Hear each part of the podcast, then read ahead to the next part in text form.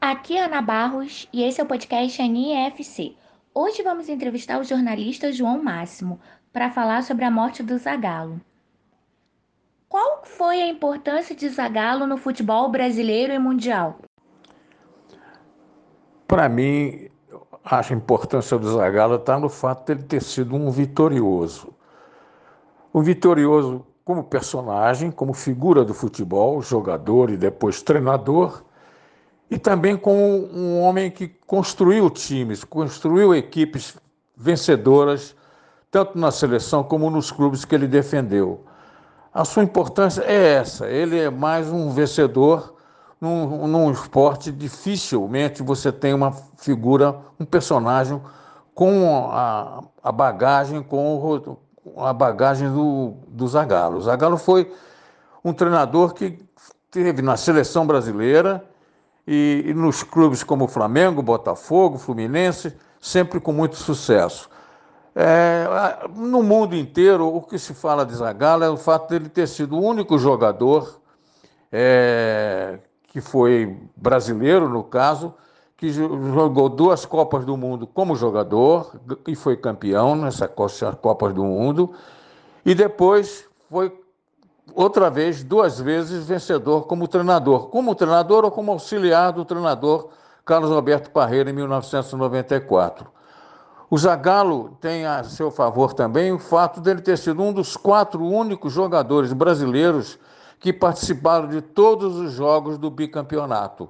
Ele, Gilmar, Newton Santos e Didi. Essas figuras que, que naturalmente o futebol também tem como grande figura, mas nenhum foi tão vencedor como o Zagallo. A sua importância para mim é essa. Qual é o impacto da morte de Zagallo? Você tem aí dois aspectos a considerar. O primeiro, o homem. A sua morte foi muito sentida pelo ser humano que o Zagallo foi. É, a perda do ser humano, naturalmente, é que foi o mais marcante nessa hora, porque o Zagallo era muito querido e merecia ser um querido, porque ele era um personagem tranquilo, um homem que fazia muitos amigos e com muita personalidade, defendia tudo que é seu com muita personalidade. Agora, já o futebolística foi uma dor feita de saudade, porque o Zagallo estava parado, estava ausente dos estádios e do futebol já há alguns anos. Quer dizer, o futebol perdeu antes, antes mesmo da sua morte. A morte dele foi sentida por ser humano num primeiro momento, agora como ser humano. Mas o, o treinador nós já tínhamos, já sentimos saudade dele há muito tempo. Cite um fato pitoresco que marcou sua vida no contato com o Zagallo. Há uma história que eu já contei algumas vezes, escrevi a respeito, ou dei entrevistas a respeito. Eu conheci o Zagallo no dia 21 de outubro de 1950. Por que, que eu guardei a data? Porque foi uma véspera de um Fla-Flu, do Maracanã eu fui no sábado, jogavam o campeonato de juvenis, o mesmo Fla-Flu, claro. E o Zagallo já era o ponto esquerda do time do Flamengo. Eu me lembro bem desse dia, porque foi um Fla-Flu, eu sou torcedor do Fluminense, e fui lá com um amigo ver esse jogo de, de juvenis no sábado, véspera do Fla-Flu principal. Lá encontrei o time do Flamengo com um ataque que estava formado por jogador Miguel, Índio, que depois chegaria à seleção brasileira, Amarílio, China e eles a Galo, que tinha se transferido do América para o Flamengo. O, no time do Fluminense também tinha um juvenil poderoso, que seria campeão no fim da temporada. Milton Bororó, Vacil, Tele, o Tele famoso, que seria depois treinador também, Zé Henrique e Quincas. Eu vi esse jogo e nunca mais esqueci porque o Zagallo estava na ponta esquerda e era um jogador muito inteligente, muito interessante. Já no juvenil a gente podia ver isso. Depois a vida, claro, eu fui, cresci, eu era um garoto na época, cresci, depois virei jornalista e tive com, com o Zagallo dois contatos, duas fases, vamos chamar assim, na vida de nós dois. uma como crítico dele. Eu fui um crítico é, severo do Zagallo na Copa de 70. Porque, na verdade, é, é, quem vi, não viveu aquela época não pode entender bem como é que era a época de 1970. A Copa de, de o Brasil vai ganhar o tricampeonato no México. O que, que havia de especial? É uma época que a seleção é, foi, embora fosse a melhor seleção brasileira que tinha sido armada, pelo Zagallo, evidentemente, era uma seleção que as pessoas olhavam sempre com uma, uma, resistindo um pouco a torcer por ela, porque era uma seleção ligada àquele período da ditadura militar. Ela muito representava muito aquela ditadura, que é uma injustiça com a seleção e com o próprio Zagallo. As minhas críticas eram muito mais em relação a isso, ao fato daquela seleção tão boa, a melhor que a gente já teve, é, está ligado a, um, um, uma fase negra da história do Brasil. Bom, depois disso, anos depois, o Zagallo, evidentemente, ficou muito zangado comigo por muito tempo.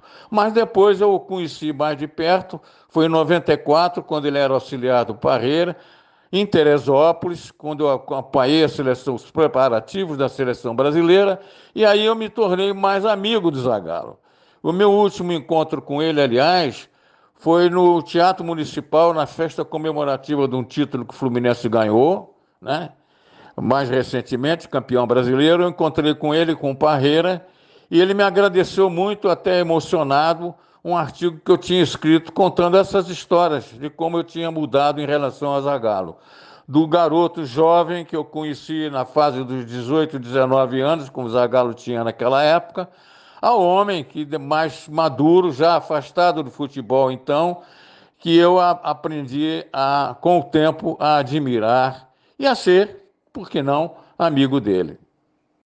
Qual foi a maior conquista de Zagallo e qual será o seu legado? A maior conquista de Zagallo, evidentemente, foi também para mim a maior conquista do futebol brasileiro, que foi o tricampeonato de 1970. Zagallo fez o seu próprio time, herdou um time do João Saldanha, ainda meio desarrumado, embora o João Saldanha tenha sido muito importante no ano anterior, nas eliminatórias pela seleção que ele armou. Mas o Zagallo pega uma seleção ainda para botar ela a feição dele, como ele queria que ela fosse, é, a meses antes de ir para o México. A Copa foi lá no México e foi lá que ele acabou de arrumar o time e o time que foi campeão pela primeira vez, ganhando todas as partidas da Copa. Essa foi, evidentemente, a sua maior conquista, não só dele, mas de todo o futebol brasileiro. Alguns preferem a Copa de 58, porque foi a primeira. Outros acham que mais para cá, o futebol mais moderno. Eu fico com 1970. Acho que o Zagallo também pensava assim dessa maneira. A Copa de 70 foi a melhor Copa que o Brasil ganhou, foi o melhor time que ele armou e não acredito que ah, haja muita gente que pense diferente. Quanto ao legado, olha, eu não sou profeta, mas uma coisa eu te digo: o futebol, no futebol nada se repete. Eu acho que não vai haver outro Zagallo, como não vai haver outro Garrincha e outro Pelé. Outros ídolos surgem, outros treinadores surgem, é, brilham à sua maneira, mas já não serão mais nem Zagallo, nem Pelé, nem Garrincha. Essas figuras, esses personagens não se repetem. No futebol tem essa, essa capacidade de recriar sua própria, seu próprio elenco, seus próprios craques. Por exemplo, quando não, não se pensava há uns 10, 15 anos atrás em Messi. O Messi é um, um, jogador que encanta hoje no mundo inteiro e você não pensava nele 10 anos atrás. Você tinha outros, tinha o Maradona na Argentina. E assim vai continuar sendo, a, a, a, o futebol se renova. Eu não sou um saudosista, embora possa parecer, a minha idade sugira isso. Mas eu acho que o futebol muda, ele se transforma. Ah, alguns acham que o futebol atual é muito pior do que o antigo. Não, não existe isso. Ele é um novo jogo, ele vai se transformando.